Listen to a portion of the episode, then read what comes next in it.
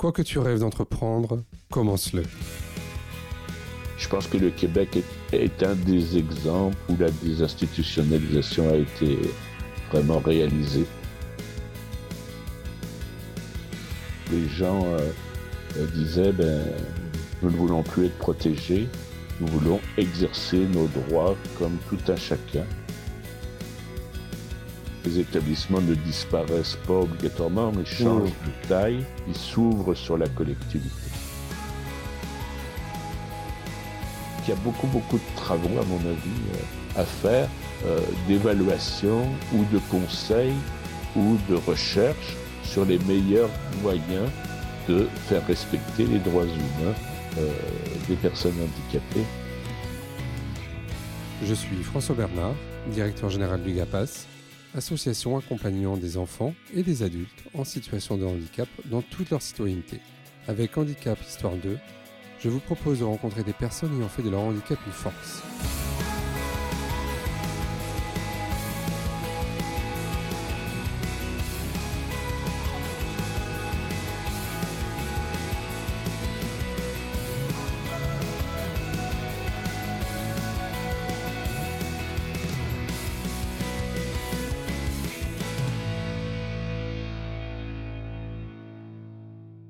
Ce nouvel épisode d'Handicap Histoire 2, j'ai le plaisir de recevoir euh, à distance, mais toujours un, plaisir de recevoir Patrick Fugerolas. Bonjour Patrick.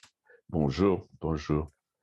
Eh bien, écoute, merci Patrick d'avoir euh, accepté cette invitation. Ben, je propose que tu puisses démarrer euh, par te présenter et nous dire qui tu es. C'est avec plaisir. merci de m'avoir invité. Ben, moi, je m'appelle Patrick Fugerolas, donc euh, je suis, euh, je suis français d'origine. Euh, j'aurai l'occasion peut-être d'en parler, mais je suis au Québec depuis 1976, donc ça fait un bon bout de temps.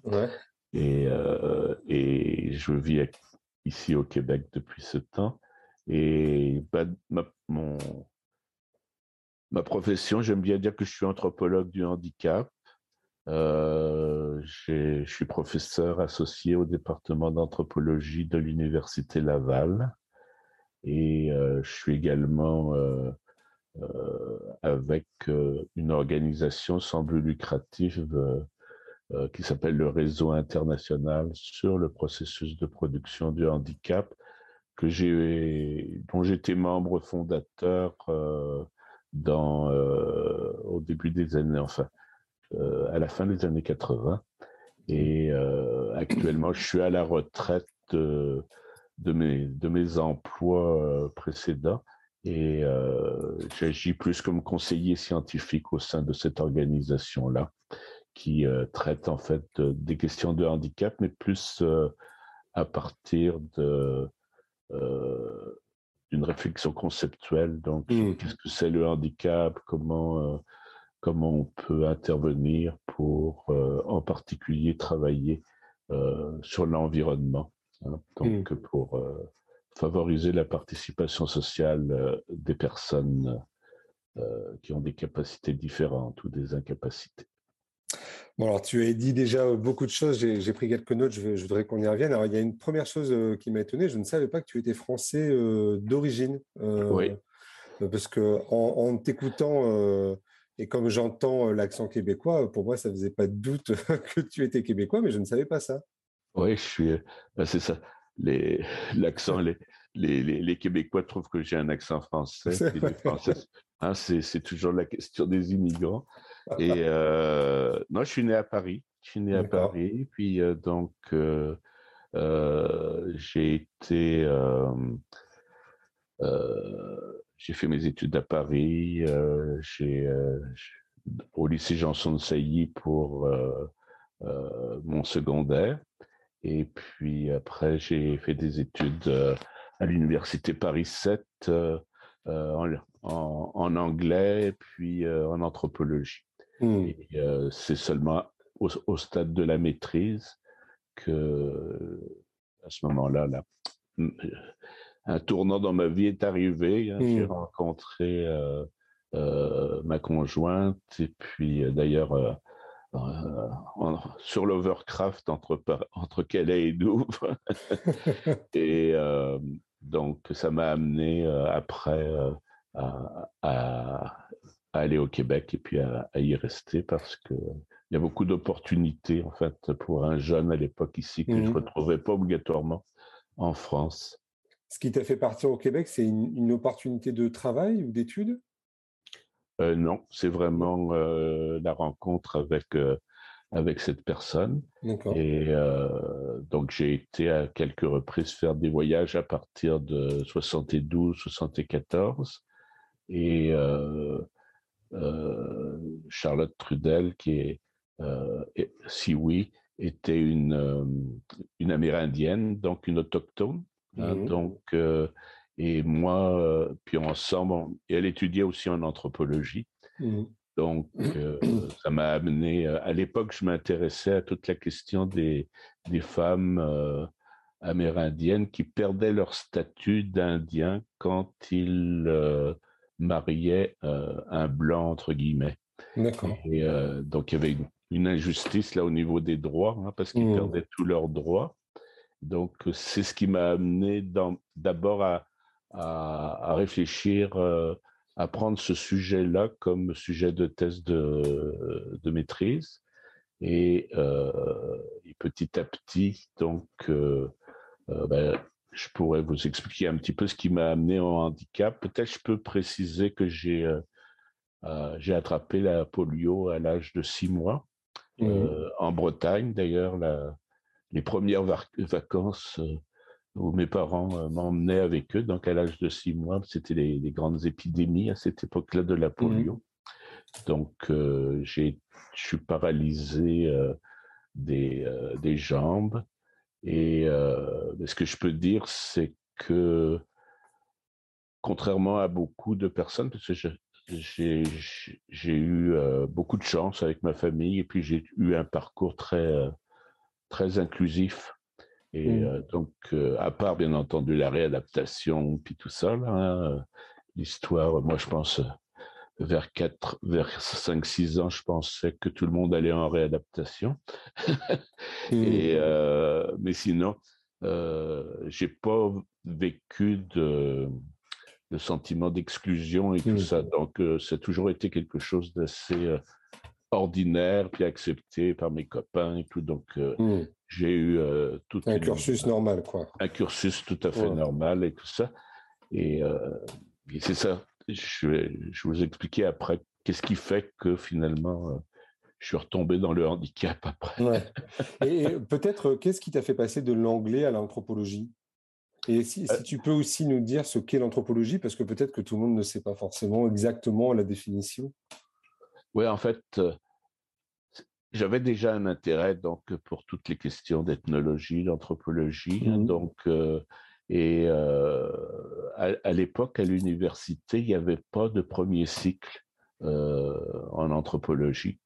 Donc, c'est la raison pour laquelle je me suis orienté vers l'anglais, où j'ai eu une licence et j'ai fait une, une maîtrise en littérature américaine. Mmh et, et en, en, en, second, là, en, en, mineur, on disait, en mineur, à ce moment-là, j'ai fait euh, de l'anthropologie à Paris 7 avec euh, un ensemble de professeurs assez connus. C'était assez engagé à l'époque. Euh, c'est toute la, la, période de l'ethnocide et tout ça où on s'apercevait de, de, tous les méfaits hein, de la colonisation et tout ça auprès des, mmh. auprès des peuples. Alors ça, c'est quelque chose qui, qui m'a toujours intéressé. Et euh, donc, c'est ça qui m'a amené après euh, au Québec à, à, reprendre justement des études, mais là vraiment euh, dans un cursus en anthropologie. Puis j'ai mmh. fait une maîtrise et, et, un doctorat en anthropologie. Mmh. Et puis l'anthropologie, qu'est-ce que c'est? Eh bien, l'anthropologie, en fait, c'est euh, pour, pour, faire une analogie, hein, c'est un peu comme la sociologie, sauf que c'est véritablement l'étude de l'homme dans toute sa diversité, puis dans, euh, dans toutes les cultures. Hein, donc, mmh. euh, on sort là de notre monde à nous pour aller apprendre de l'extérieur, de, mmh. des, des, des, populations, des cultures en général traditionnelles. Euh, donc, euh, mais moi, je, je suis plus dans une perspective un peu d'anthropologie contemporaine où euh, l'autre est près de nous, en fait. Hein, et la question du handicap, c'est justement une manière de, de regarder la différence, mmh. hein, qui, qui peut être au niveau d'une tribu d'Amazonie, mais qui est aussi euh, très proche de nous, donc de façon contemporaine avec mmh. euh, l'étude de la diversité des personnes, de, leur mode de vie, de leur pensée, de leur savoir. Donc c'est l'étude de l'homme, hein, l'anthropologie, mais mmh. dans toute sa diversité culturelle. Et alors justement, dans ce que tu dis, tu as voulu assez rapidement aller questionner euh, justement euh, l'homme au travers du handicap? Oui, ben, euh, c'est arrivé justement au Québec pendant justement que je faisais ces, ces terrains sur les femmes autochtones en situation de handicap, donc qui m'amenaient à aller dans des communautés. Et mmh avec euh, ma compagne à l'époque. Elle, connaissait euh, une personne qui était également étudiante en anthropologie, mais qui avait eu, qui a eu un accident au Mexique de voiture et qui était euh, quadraplégique. Et à ce moment-là, on, l'a rencontré, tout à fait par hasard. Et par les discussions que j'ai pu avoir avec lui, puis on a sympathisé. Euh, il m'a fait part de, euh, de ce qui se passait actuel, à ce moment-là au Québec et qui était euh, la proposition d'une nouvelle loi sur la protection des personnes handicapées. Mmh et ce terme de protection avait tout de suite vraiment un peu fâché là, le, les personnes en situation de handicap. Et enclencher tout un processus de mobilisation pour les droits, c'est-à-dire que les gens euh, disaient ben, nous ne voulons plus être protégés, nous voulons exercer nos droits comme tout un chacun, hein, donc euh, nos droits de la personne. Et dans quelle année ça? Ça, c'était en 1978. D'accord. Hein, donc, c'était en 1978. Euh, et, petit à petit, cette mobilisation euh, a vraiment créé la naissance d'un mouvement historique là, au Québec mmh. Euh, où, mmh. au-delà des... Parce que souvent, hein, vous savez, les associations sont un peu cloisonnées hein, par mmh. type de diagnostic et puis tout ça. Et ça, ça a amené au niveau des personnes elles-mêmes, aussi alliées avec les familles, les parents, à, constituer là comme un front commun, si vous mmh. voulez, mais dans lequel euh, on pouvait retrouver euh, autant des personnes avec des incapacités motrices, visuelles, auditives, euh, intellectuelles. Et, et, ça, ça m'a intéressé en tant mmh. que émergence d'un nouveau mouvement social. Parce que c'est les personnes elles-mêmes qui se sont mobilisées d'abord. Oui, oui, oui, oui. Ah oui, puis avec des manifestations, puis donc quelque chose, une action directe là. bah, disons, on était un peu dans, le, dans les époques aussi hein, où il y avait énormément de jeunes mmh. dans, dans toute cette, cette période-là. Puis moi, j'aime à dire que le mouvement de défense des droits des personnes handicapées, c'est comme une, c'est né aussi des mouvements de contestation des jeunes ou des femmes aussi, hein, mmh. bien entendu. Euh, donc ça s'inscrit comme un mouvement de défense des droits civiques. Mmh. Et, ce sujet-là, euh, en fait, euh, cette personne-là m'a introduite dans la ville de Québec. Je vivais à, ce moment-là dans la ville de Québec à, des, à faire des connaissances avec des personnes qui étaient militantes dans ce milieu-là et qui, euh, en fait, euh, euh, se, se, mobilisaient pour développer leurs propres services, hein, parce qu'il y avait très peu de mmh. choses à cette époque-là. Donc, j'ai eu l'occasion vraiment de faire un vrai terrain avec ces gens-là pour voir leurs activités. par exemple, une des personnes avait développé un transport adapté en, avec son propre camion, puis un autre. Donc, c'est plein de petits projets mmh. qui après sont devenus l'origine de, de services publics qui ont été repris par l'État. Mais la grande particularité, puis c'est particulièrement intéressant d'un point de vue anthropologique, hein, mmh. c'est que les gens se sont mobilisés pour répondre à leurs propres services, puis à, à ceux de, euh, qui les entouraient, donc au niveau local.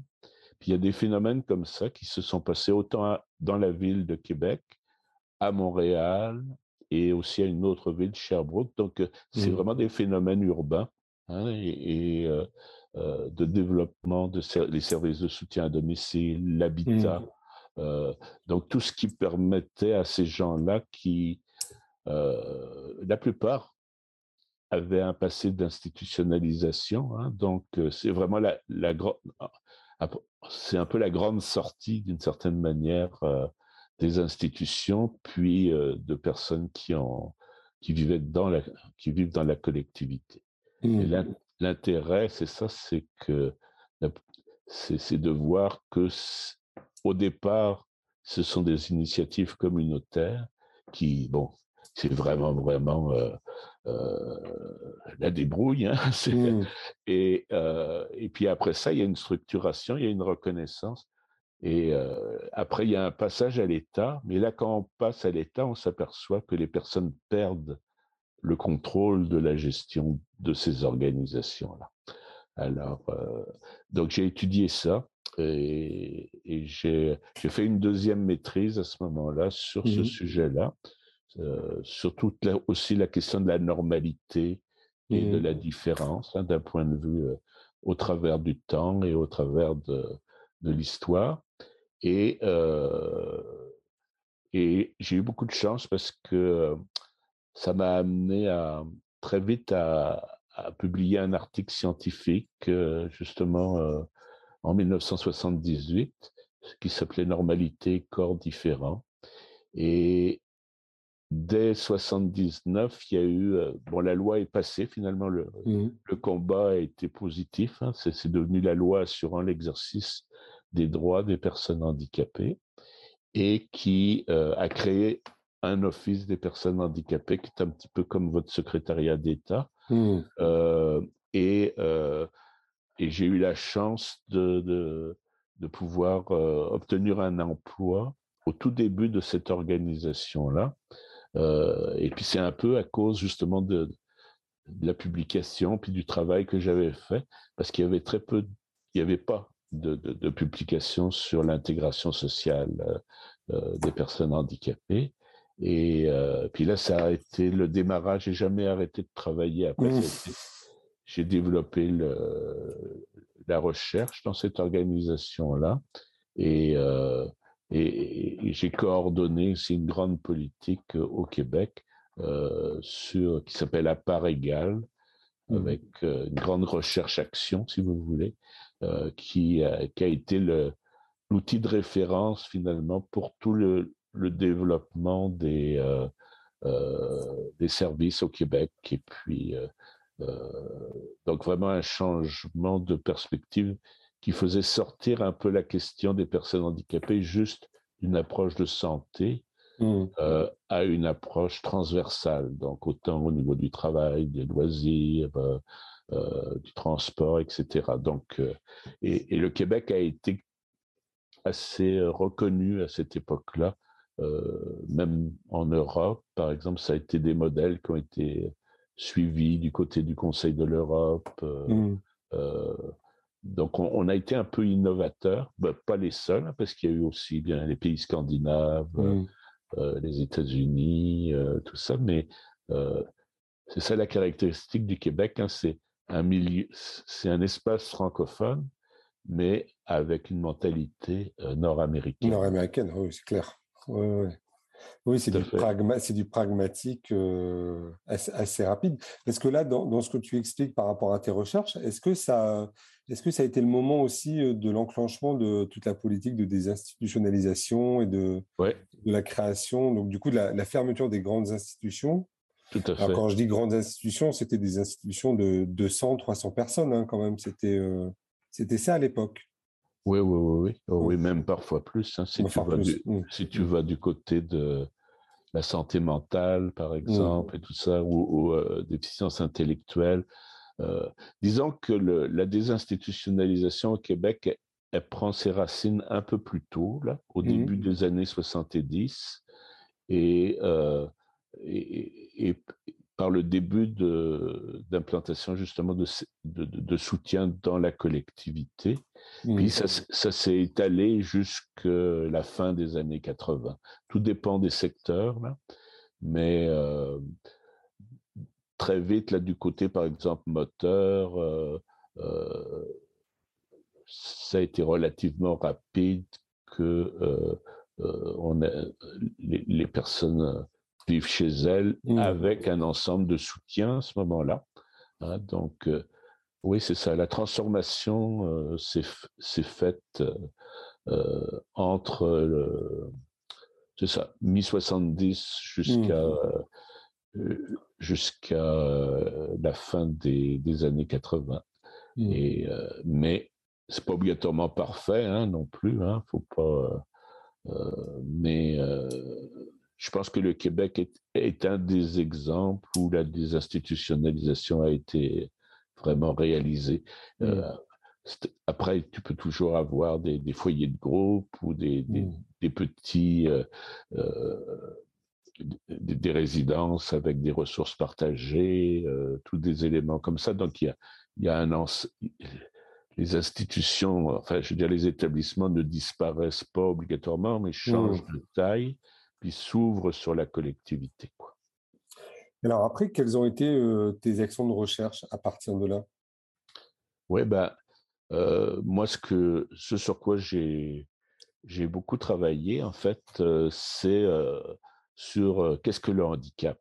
Mmh. et comment on comprend le handicap et, et de, d'amener plus la perspective. Ben, la perspective sociale du handicap qui était euh, en émergence euh, aussi dans ces années-là et qui est de dire en fait le handicap c'est pas c'est pas uniquement une caractéristique de la personne hein. Mmh. c'est pas le c'est pas le fait d'avoir euh, des déficiences ou des incapacités fonctionnelles uniquement qui va entraîner des désavantages sociaux puis une trajectoire particulière dans la société.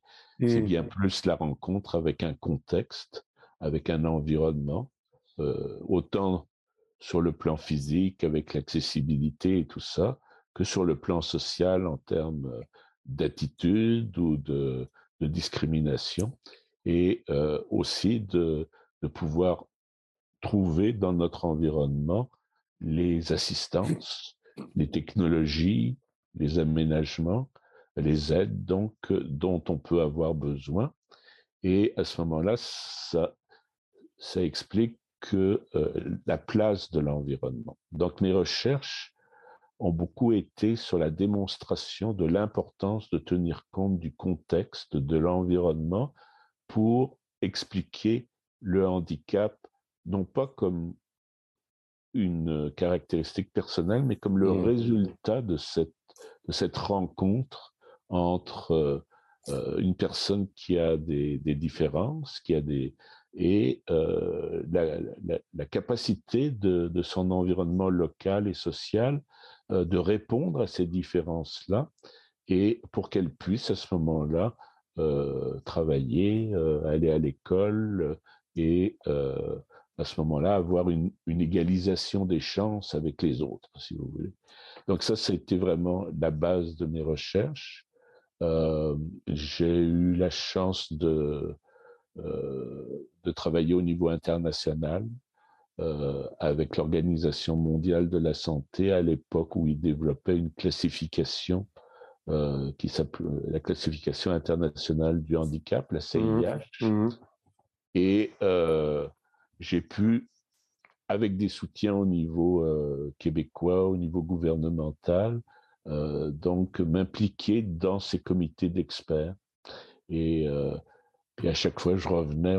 donc c'était des. Ouais, l'OMS, c'est beaucoup un modèle biomédical. C'est ça, on était sur le modèle médical. Hein, ouais, on était sur le modèle médical, ouais, ouais, Tout à fait, qui, qui disait. Bah, qui, perdure, qui, perdure, encore à quelques endroits encore. Mais... Oui, absolument, absolument. Donc, il y a bien des endroits où c'est pas fini.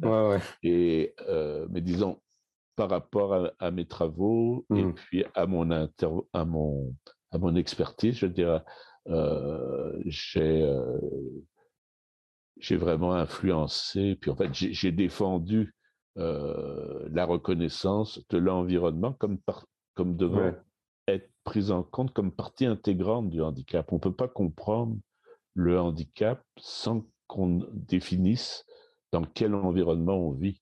Et puis mmh. on, le comprend facilement. Hein. Je dirais une personne qui vit en Afrique ou qui, euh, euh, dans d'autres contextes ou dans des, des pays du Sud, c'est évident que les conséquences pour elle sont bien différentes d'une personne qui vit euh, dans une ville en France ou mais bien entendu le contexte, l'histoire aussi du développement du, de la santé, du médico-social et est, toujours quelque chose qui fait partie de la compréhension non seulement du handicap, mais, mais des droits humains. Mmh. Euh, c'est quoi les conditions? Disons, le, cœur de mon travail, ça a été d'étudier les, les déterminants ou les conditions de la participation sociale des personnes ayant des incapacités. Mmh. Et comment on traduit ça dans des politiques, comment au, au niveau de programmes, puis comment euh, on tient compte de la parole des gens, hein, donc euh, de mmh. l'expérience, parce que je m'inscris beaucoup dans l'idéologie qu'on appelle le, mouvement de vie autonome, hein, mmh. Et qui, euh, qui est basé sur l'autodétermination des personnes. Hein. donc, comment on met en place une approche qui permet aux gens d'être vraiment participatif, à la fois pour définir ce qu'ils ont le goût de faire, mais mmh. aussi pour euh, euh, être pilote de sa vie. Moi, j'aime bien mmh. cette expression-là. Mmh. Piloter sa vie, puis démontrer que c'est pas la sévérité des incapacités qui empêche euh, de piloter sa vie. Hein. C'est parce que piloter sa vie, même, on, a, on, peut très bien avoir beaucoup d'incapacités, mais exprimer la manière dont on veut être aidé, mmh. avec qui on veut être aidé, pourquoi faire, hein, et que, euh, euh, que la personne puisse, avec justement toutes sortes d'assistance, pouvoir exprimer ses choix et son autodétermination. Euh, par rapport au, modèle fonctionnel, est-ce qu'à l'époque, tu étais le seul à défendre ce modèle-là ou est-ce que tu t'es inspiré de, travaux qui pouvaient avoir lieu aussi à l'étranger?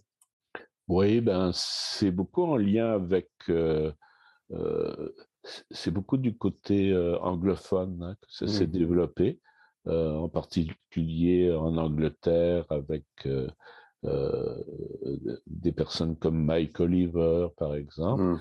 Et ce sont, en fait, ça vient de personnes qui sont elles-mêmes handicapées et mmh qui, euh, euh, qui ont eu la possibilité, par exemple, de quand même de faire des études universitaires. Mmh.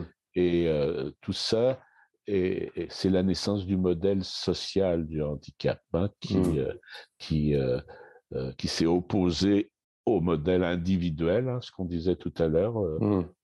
ou modèle médical qui se concentre pour, pour faire euh, changer les choses, ben, le médecin ou euh, les intervenants, ils vont travailler sur la personne. Hein. donc, développer ses capacités, développer ses apprentissages, qui, ce qui est très bien aussi. Mmh. Mais euh, ça doit être complété par une intervention sur l'environnement. Mmh. Alors, dans les années 90, là, il y a eu des mouvements vraiment politique, on appelle ça le modèle social radical du handicap, qui disait, ben non, ça n'a pas d'importance, les différences individuelles, c'est l'environnement qui nous opprime et qui est l'unique responsable finalement du handicap. Mmh. Ça, c'est, mais c'était un discours, je dirais, politique, hein, sociopolitique, et qui, mais qui a eu au moins le, le bénéfice d'amener une mobilisation de, des personnes au-delà de leurs différences, je dirais.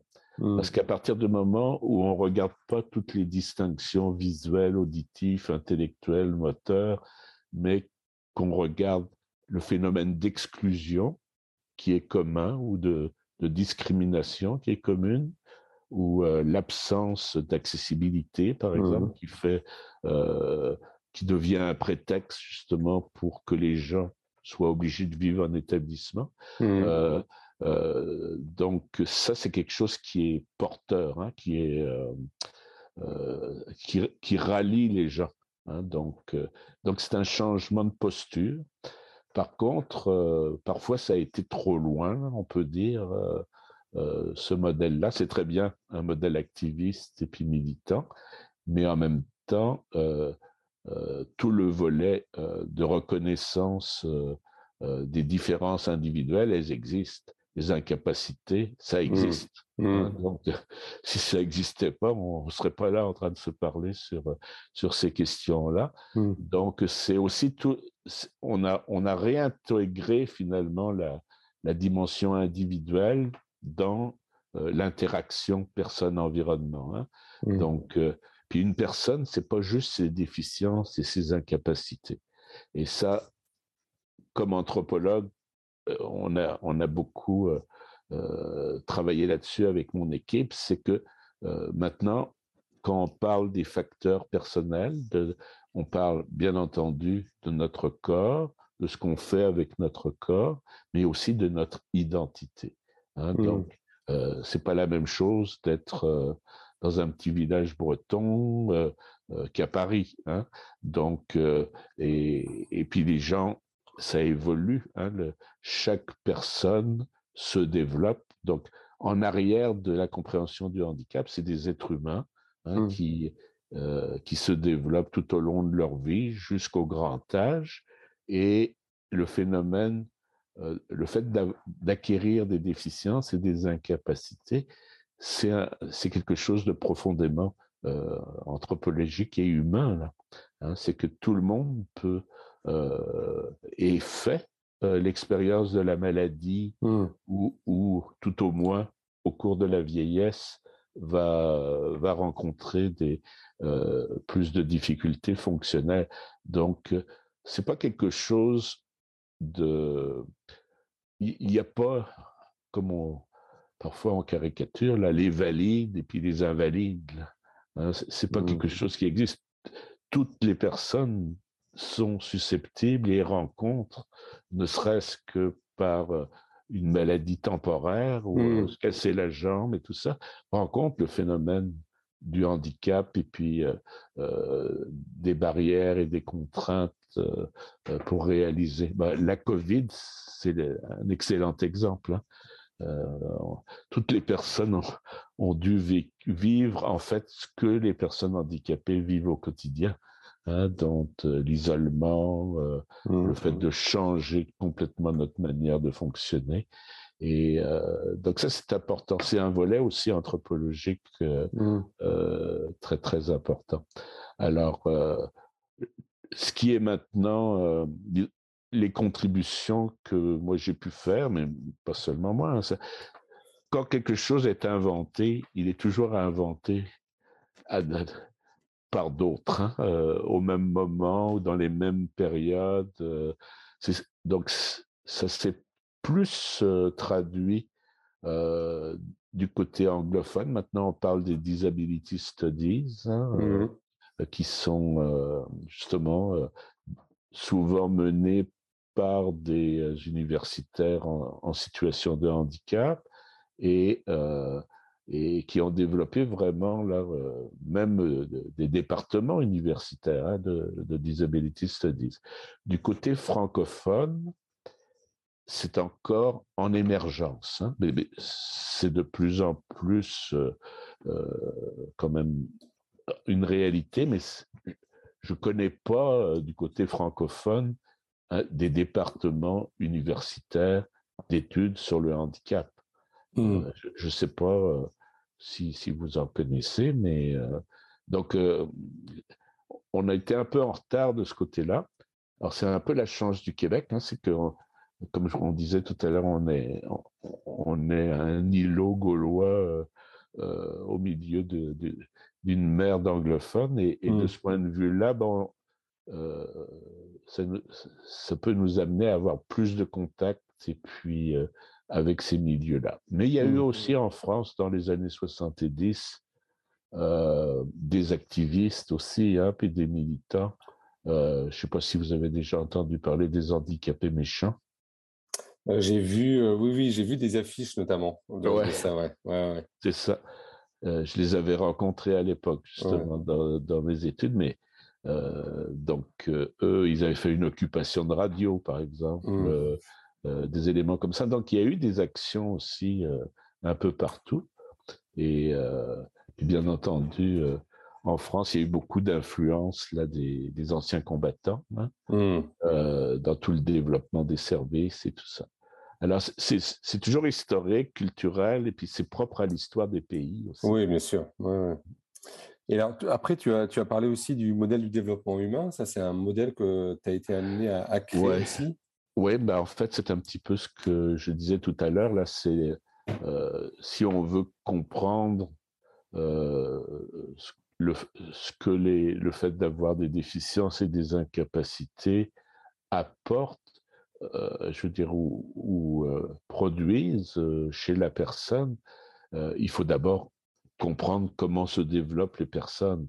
Et, et, mmh. et tout être humain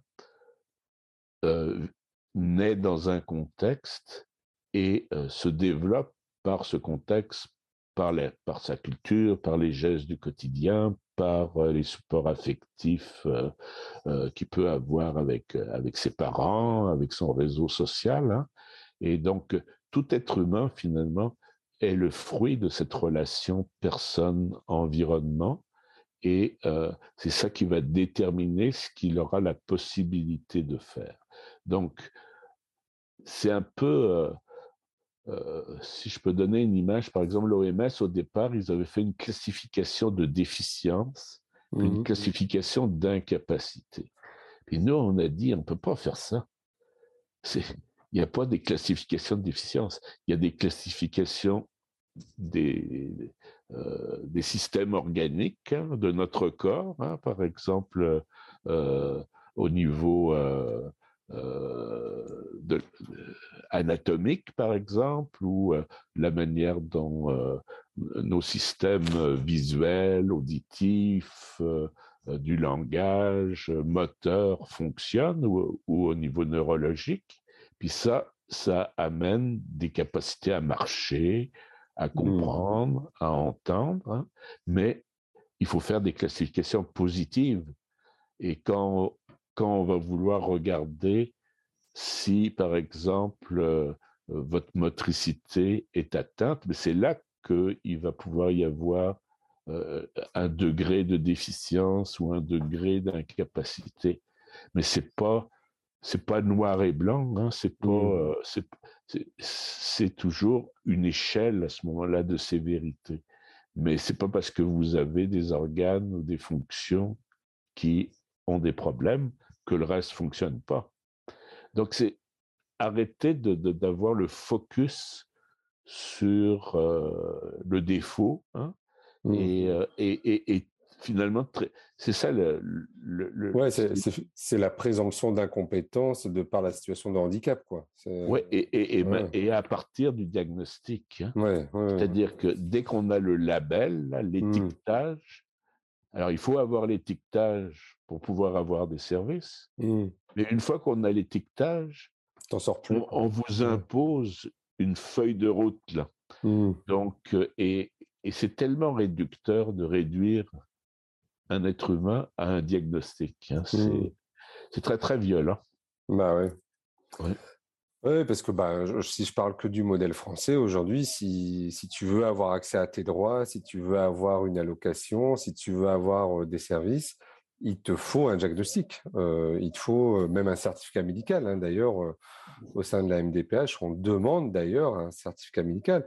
Moi, j'avais rencontré des gens qui disaient, mais je ne vois pas pourquoi je devrais réaliser un diagnostic pour quelque chose qui m'est propre et pourquoi je ne pourrais pas avoir finalement une adaptation de mon environnement ou, avoir des, subsides complémentaires et pourquoi je devrais passer par une MDPH Pourquoi il faudrait que je sois obligé de le faire quoi? Ah Non, c'est très pertinent.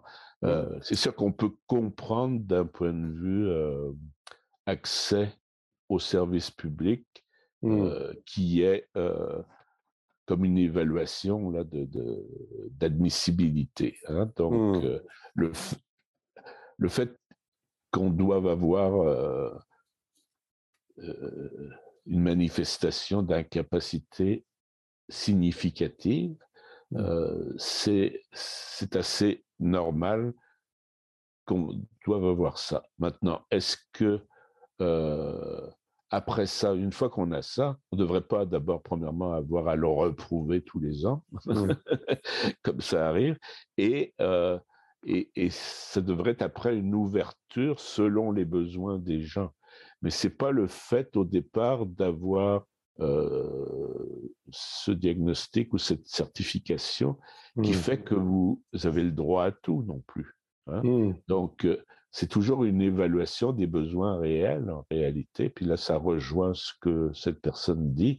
Ben, mes besoins, je ils sont manifestes, je vous les exprime, puis vous pouvez les voir. Donc, euh, savoir pourquoi à l'origine, ça a peu d'importance. Mmh, Donc, mmh. c'est une barrière administrative. Mmh.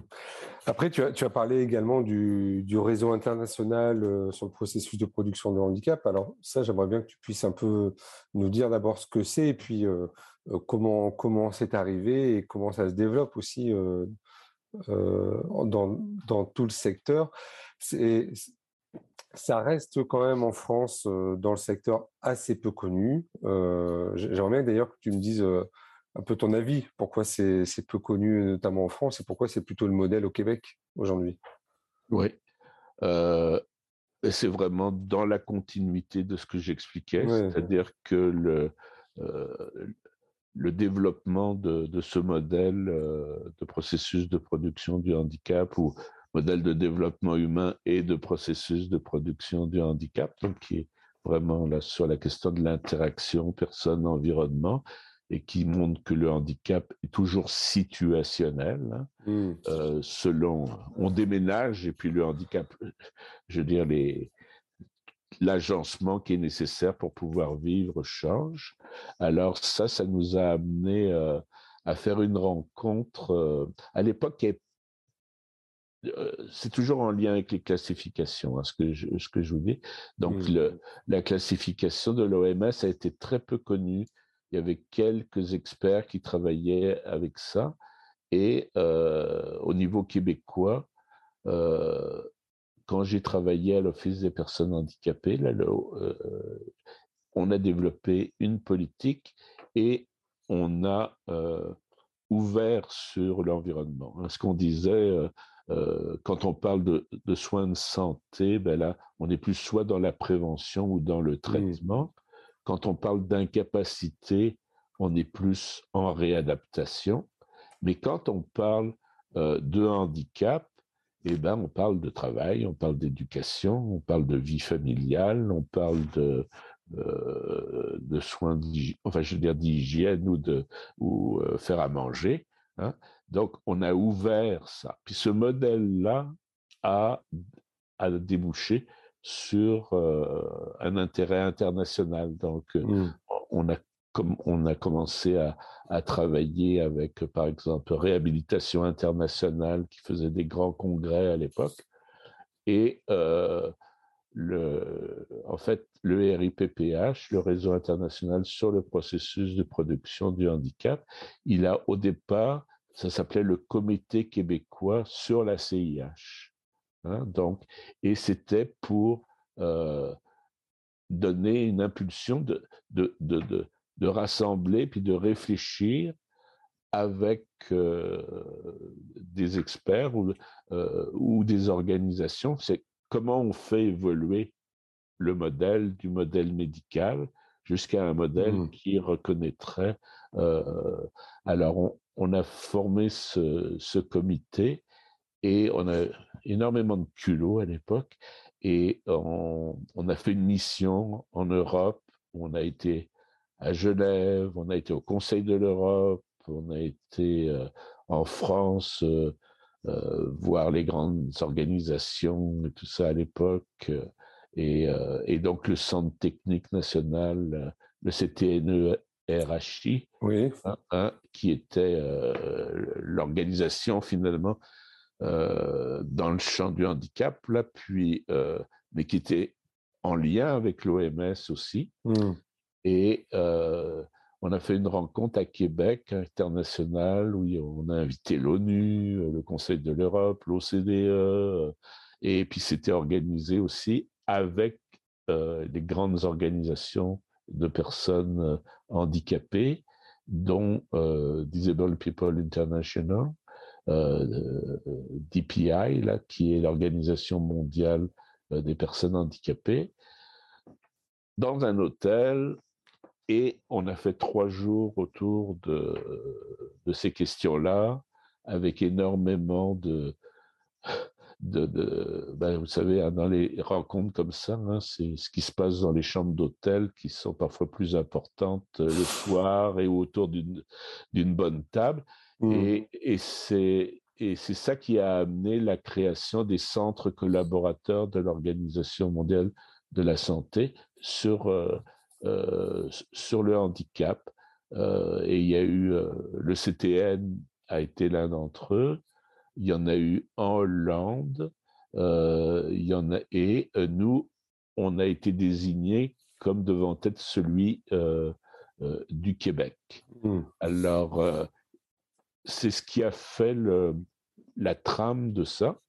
Et euh, après ça, petit à petit, euh, le RIPPH, lui, s'est spécialisé dans euh, la défense de droits, mais à partir d'une meilleure compréhension de ce que c'est le handicap. Mmh. Donc, on est un organisme qui fait beaucoup de formation. de, on a une revue aussi sur le développement humain, euh, handicap et changement social. Maintenant, ça s'appelle Equitas.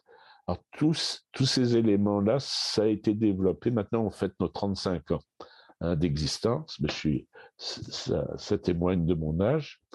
Euh, et, et, donc, on a joué un rôle international important. Donc, et j'ai eu la chance, moi, de, de piloter ces choses-là. Comme je vous dis, par exemple, j'ai siégé au Conseil de l'Europe pendant euh, dix ans sur les comités, sur la classification.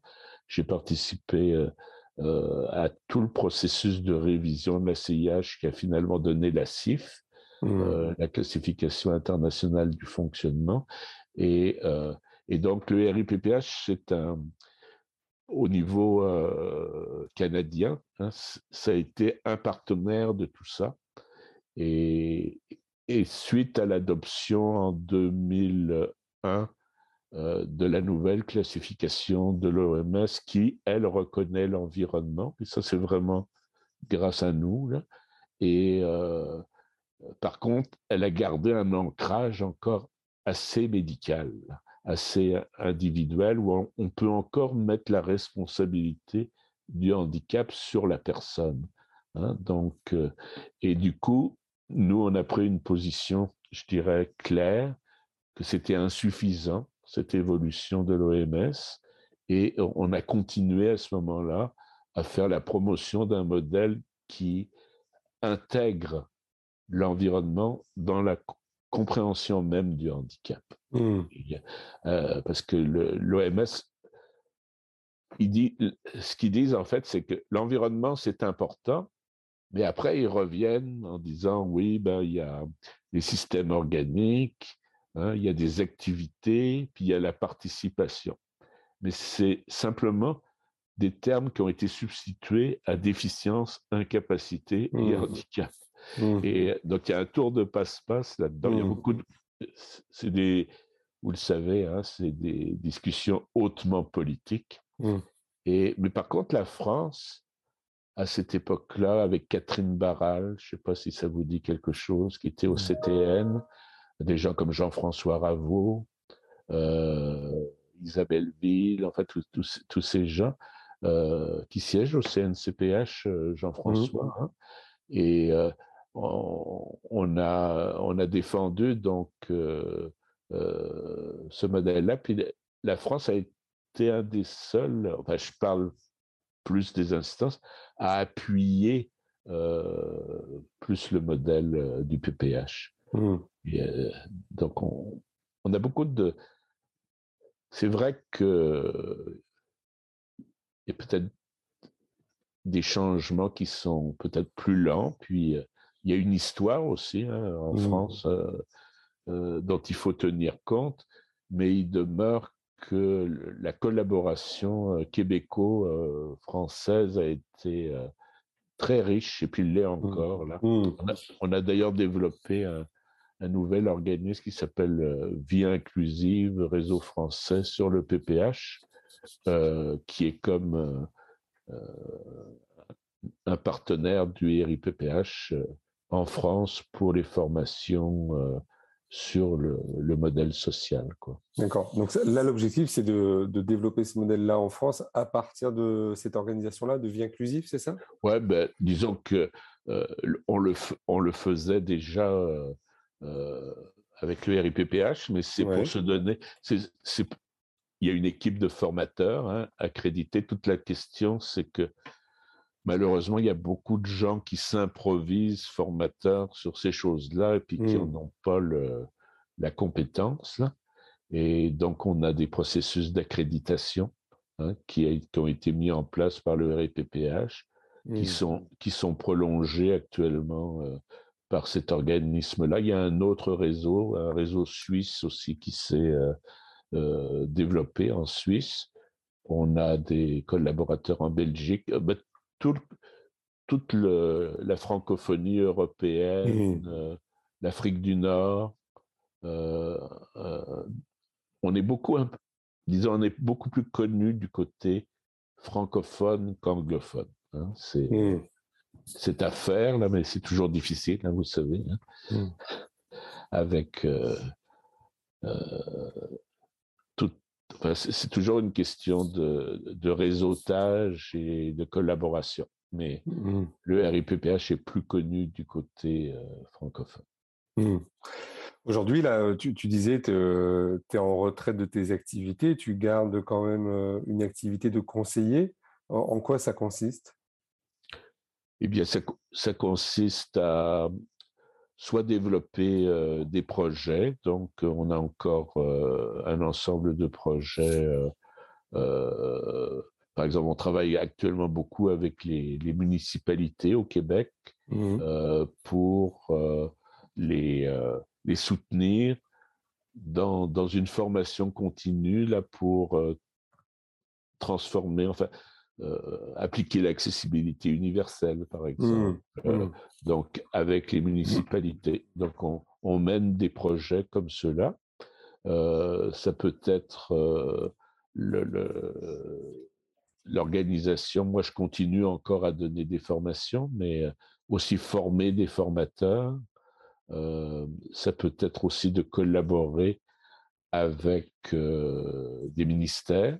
Par exemple, là, j'ai on a travaillé euh, pour développer une politique euh, euh, sur l'hébergement et les soins et services de longue durée, hein, mmh qui rejoignent à la fois des personnes en situation de handicap et des personnes âgées. C'est un peu comme vos EHPAD, là. Mmh. et d'introduire justement ces nouvelles approches-là, comme l'autodétermination, Mmh. dans ces milieux-là. Donc euh, là, c'est plus euh, de l'expertise, à travailler euh, sur des comités d'experts.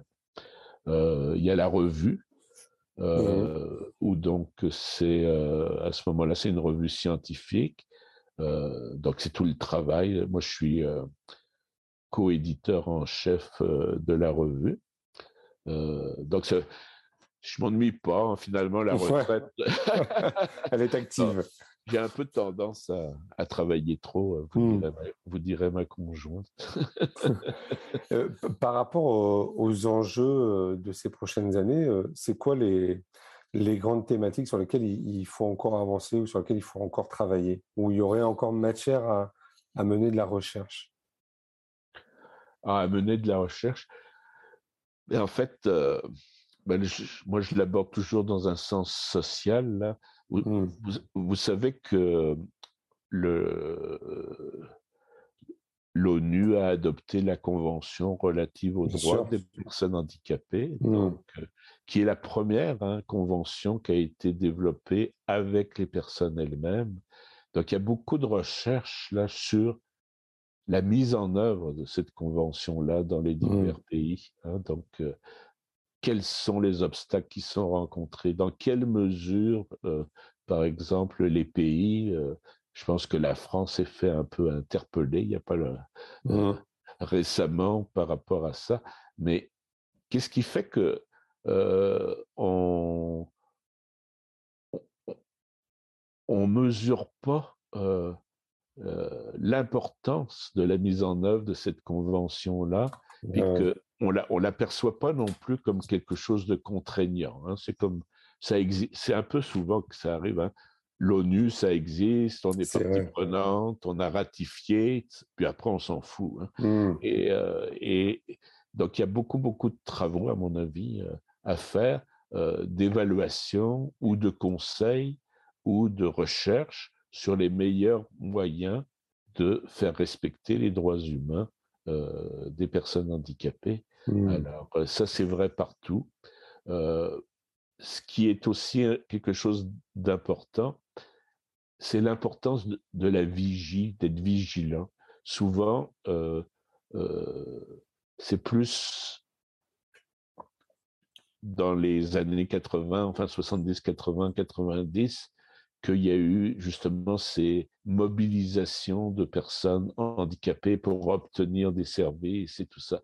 Puis plus vous, plus les personnes vivent en milieu ordinaire, moins elles ont de l'intérêt pour euh, continuer à militer dans les associations. Mmh. Hein. Mmh. Et du coup, il y a une baisse de vigilance mmh. et euh, les, les mauvaises habitudes reviennent, je dirais. Et, et, et, puis une des choses que vous vivez autant en France qu'au Québec. Et puis le Québec a été longtemps un, peu, un modèle, hein, finalement, est en recul, même au niveau des services, à mmh. cause, à cause des, des mesures d'austérité, mmh. euh, des, euh, des politiques euh, d'efficience. Enfin, vous, ben, il faut tout que coûte, faut que ça coûte moins cher, faut aller plus vite. On, a, mmh. on, on, on industrialise les soins et, euh, l'assistance. Hein. En fait, c'est la standardisation des choses. Je sais que vous l'avez vécu aussi. Par exemple, on, va m'uniter euh, combien de temps pour se moucher le nez, puis pour aller aux toilettes. Hein. ce, qui, est une aberration. Hein, c'est euh, parce que bien entendu que ça peut pas être un standard. Ça dépend toujours des individus. Ça dépend toujours de leur réalité. Et euh, donc là-dessus, il y a beaucoup de il y a beaucoup de recherches pour démontrer l'impact de ces mesures-là et comment ils font reculer les droits humains. Comment, mmh. comment ils justifient aussi euh, une, une, raréfication euh, de, de l'aide, ou même, par exemple, comment on ne comprend pas finalement quand on parle de désinstitutionnalisation, euh, c'est pas la question de fermer des établissements, mmh. c'est de reconnaître qu'une personne devrait avoir le droit de vivre dans sa collectivité, comme tout à chacun, mais ça n'empêche pas que cette personne-là, son autonomie ne peut l'avoir qu'avec de l'assistance. Mmh. Donc c'est plus une transformation de l'offre hein, mmh. euh, que souvent c'est perçu comme euh, une mise à l'écart d'expertise. Euh, et, ça, encore une fois, il y a beaucoup de recherches à faire là-dessus pour, le, pour le mmh. démontrer et surtout pour être écouté au niveau des autorités politiques. C'est quoi ton regard sur l'organisation du, un peu l'organisation médico-sociale en France. Comment tu perçois ça, cette organisation-là de, là où tu te situes et puis euh, avec, euh, ouais, avec toute ton expérience à la fois de chercheur mais aussi de d'organisation québécoise? Oui, euh, bah, disons, vu vu d'ici, ça apparaît comme très cloisonné.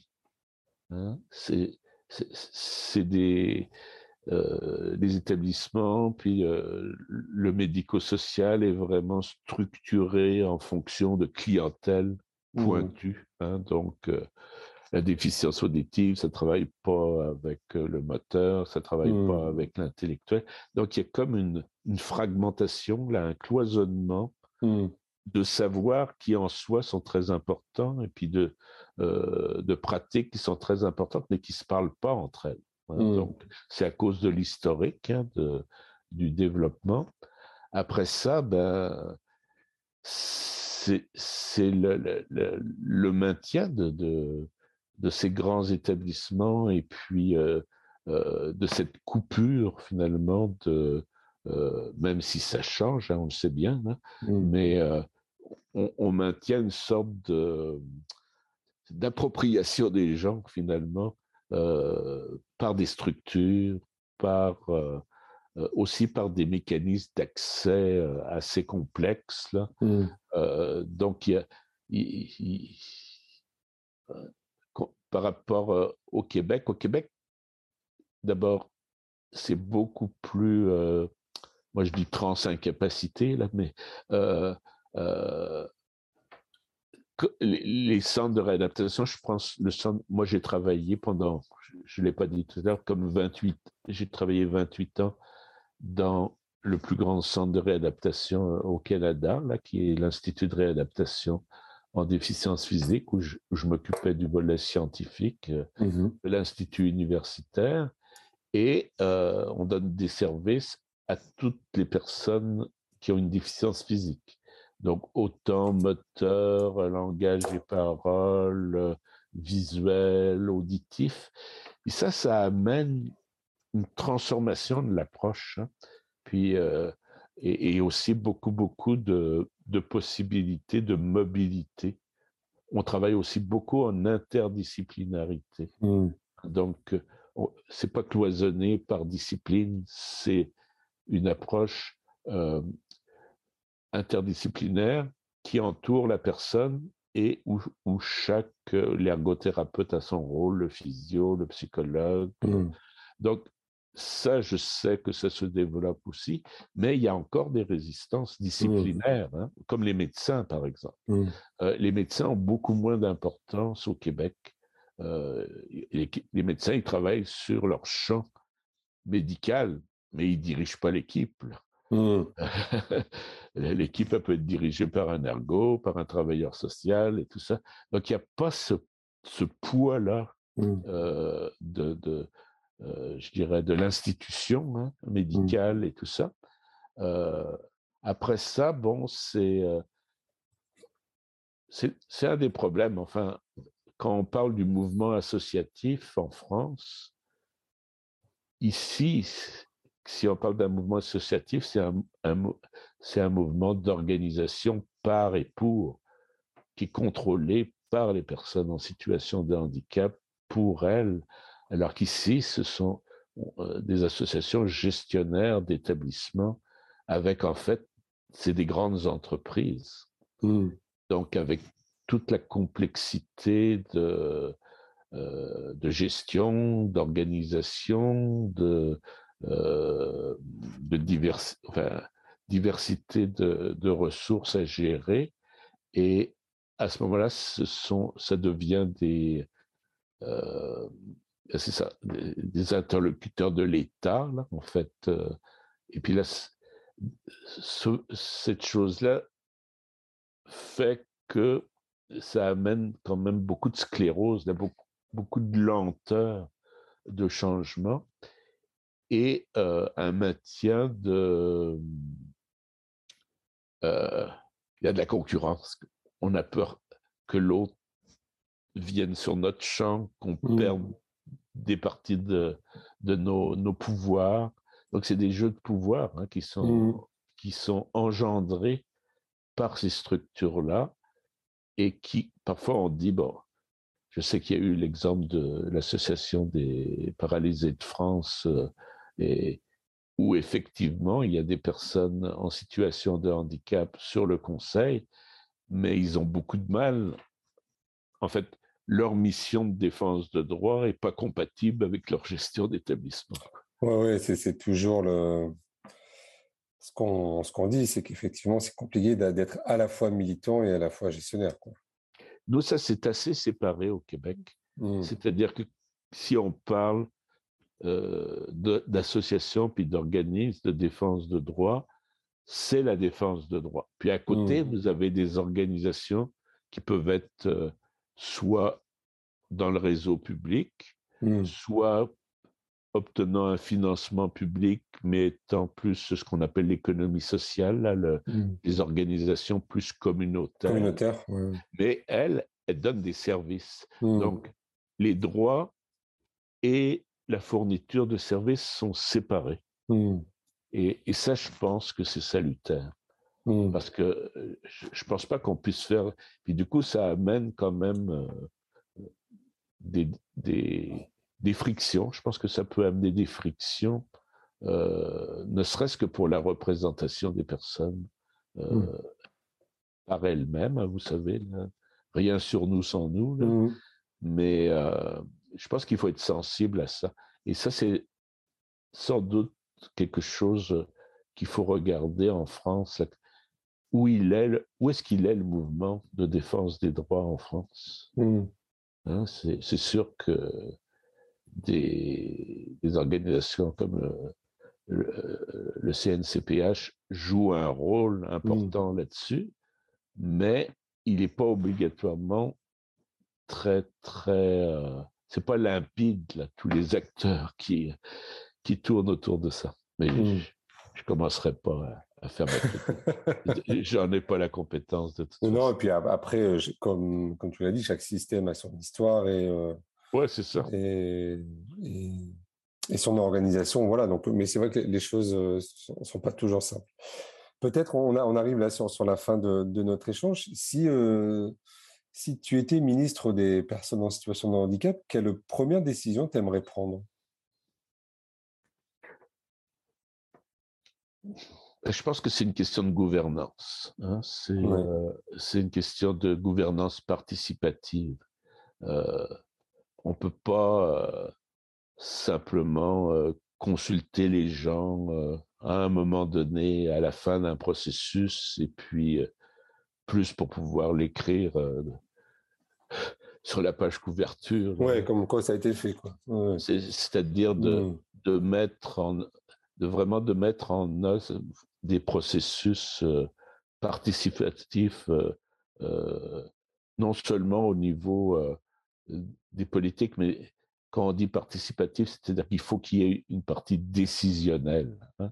Mmh. Et donc, mettre en place les mécanismes pour pouvoir avoir une véritable approche participative qui soit représentative de la diversité Hein, qui, qui euh, euh, c'est ça, hein, on est une minorité, mais avec une telle diversité de mmh. réalités que c'est pas, moi je, parfois je dis à la blague qu'on a tendance à aller chercher l'handicapé de service, là, puis une fois qu'il est là, tout va bien, mais euh, de, de, quel droit cette personne-là parle au nom de tout le monde? Mmh.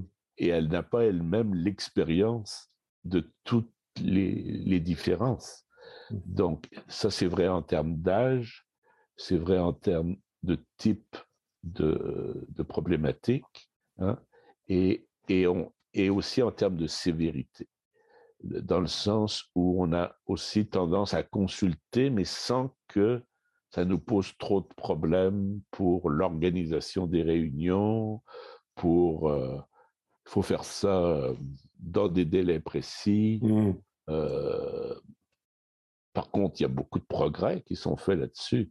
Mais je veux dire, s'assurer que les, les modes de gouvernance et les, respectent véritablement les besoins d'accessibilité des personnes avec des assistants, euh, toute cette reconnaissance-là. Puis là, on va dire, ben oui, mais ça coûte cher, ça prend du temps, c'est difficile. Mais l'enjeu, c'est ça. Mmh. L'autre, l'autre aspect, c'est l'aspect transversal. Hein. C'est-à-dire que euh, si vous êtes ministre, il faut être un ministre, ben, un peu comme le, secrétariat d'État, mmh. mais ça doit être plus une, coordination interministérielle. Mmh. Et à ce moment-là, il faut que cette fonction-là soit très proche là, du Premier ministre. Hein. Mmh. Euh, parce qu'en fait, le premier, le premier ministre, c'est sa caractéristique d'avoir cette euh, coordination. Euh, et, et, donc, il, il faut. Ça, c'est pareil que les questions pour les femmes, par exemple. Mmh. donc, toutes les questions là, des, grandes reliées aux droits humains, c'est obligatoirement transversal et à ce moment-là, euh, c'est de s'assurer que chaque ministère, que chaque organisme public, que chaque euh, euh, gouvernement, par exemple au niveau plus local, au niveau municipal, communal, assume leurs responsabilités de mise en œuvre et, et respecte la gouvernance participative euh, mmh. dont j'ai parlé. Donc, c'est ça, c'est action transversale, coordonnée, puis participative. Mmh. est ce que je, je, prends le plus gros enjeu pendant qu'on y est. Oui, ouais, bah, en même temps, c'est important de, de l'évoquer. Euh, c'est quoi la dernière lecture qui t'a euh, le plus marqué? Oh là là, alors, ça peut être en dehors du champ du handicap. Non, non, mais j'ai euh, lu euh, euh, quelque chose. Je m'intéresse beaucoup à. Bah, d'ailleurs, avec Philippe Aubert et puis mmh. le Conseil sur les questions éthiques, sémantiques et sociologiques. Là, moi, je suis sur le groupe de travail autonomie. Oui. Et pour essayer de, de mieux comprendre la toutes les, facettes hein, de, c'est un terme polysémique. Mmh et bah, il y a Bernard Ennuyé, je ne sais pas si vous, vous le connaissez. Lui, il est plus du côté personne, personne âgée, mais il, a écrit, il a des écrits sur justement l'autonomie, puis comment, comment on voit l'autonomie. On parle d'autonomie, mais en réalité, on veut parler de perte d'autonomie. Mmh. Euh, et, puis la perte d'autonomie, ça, c'est beaucoup, ça nous vient beaucoup du monde de la gériatrie et de la dépendance. Hein. Mmh. Puis c'est de voir, euh, ce qu'il explique là, c'est que euh, à partir du moment où on parle de perte d'autonomie, ben c'est, on donne une image négative de la dépendance. Mmh. Alors que la dépendance, en réalité, si on le prend dans le sens du mouvement de vie autonome dont je parlais tout à mmh. l'heure. Là, hein, euh, et, euh, la dépendance n'est pas négative. À partir du moment où l'assistance est, est apportée à la personne, hein, euh, que la personne peut avoir les assistances dont elle a besoin, ben c'est ce qu'on appelle dépendance, c'est ce qui lui permet de réaliser sa vie. Mmh. Donc il faut. Puis, je trouve Bernard Ennuyé a bien expliqué ces choses-là. Là, donc, euh, euh, on, se fait avoir finalement. On parle de perte d'autonomie pour finalement parler euh, plus de dépendance mmh. et dans un sens négatif, quelque chose qu'il faudrait corriger, alors que en réalité, il faut parler plus d'autodétermination mmh. dans la manière de recevoir des services et de définir mes besoins. C'est à la personne de définir ses besoins, c'est pas pas au professionnel. Le, mmh. professionnel, lui, doit mettre en œuvre, en fait, le, euh, ce que la personne désire. Et, puis, puis, là, on, souvent on dit, bah oui, mais il y a des gens qui c'est impossible et tout. Sauf que peu importe les incapacités, quand les gens sont mieux, quand ils sourient ou quand ils euh, arrêtent de, euh, de manifester euh, qui sont mal, c'est mmh. aussi une manière de voir l'autodétermination. Donc, disons, il y a Bernard Ennuyé, mais je lis pas mal de choses là-dessus. Puis euh, ça, ça m'intéresse beaucoup dans mes dernières lectures. Hein. Je, suis pas mal sur euh, expliquer que l'autonomie, c'est pas une qualité personnelle, c'est aussi un résultat de, de, de, la relation entre une personne puis un contexte qui permet mmh. cette autonomie-là. Oui, est-ce qu'on pourrait aussi appeler des environnements capacitants euh? Oui, oui, tout à fait. Oui, mmh. oui, tout à fait. Très bien. Bah, merci beaucoup, Patrick, pour, euh, pour cet échange. C'était passionnant. Enfin, moi, j'ai appris encore beaucoup de choses. Euh, merci beaucoup. Ben, merci infiniment. On, peut te suivre sur les réseaux sociaux. Donc, je, vais euh, le, réseau international. Oui, ben, sur Facebook, le RIPPH est présent. sinon, le RIPPH est www.ripph.qc.ca. Ouais. Sur LinkedIn aussi, peut-être? Oui, euh, LinkedIn, à ce moment-là, c'est à mon nom. D'accord, ok. Mon nom, c'est Patrick Fougerelas. Eh ben, on, on, mettra les liens. Ouais, puis euh, vous avez Vision Inclusive, euh, Réseau Français PPH sur LinkedIn aussi. Ok, super. Eh bien, merci beaucoup. Merci à vous. Merci, à bientôt. Au revoir. Voilà, vous avez écouté cet épisode de Handicap Histoire de jusqu'au bout. Merci de le partager à au moins deux personnes autour de vous, d'inscrire vos amis, votre famille, vos collègues, vos enfants au podcast et de mettre un commentaire sympa et bien sûr 5 étoiles. Vous pouvez me retrouver sur tous les réseaux sociaux en tapant Handicap Histoire 2. Je suis François Bernard et comme disait Goethe, quoi que tu rêves d'entreprendre, commence-le. L'audace a du génie, du pouvoir, de la magie.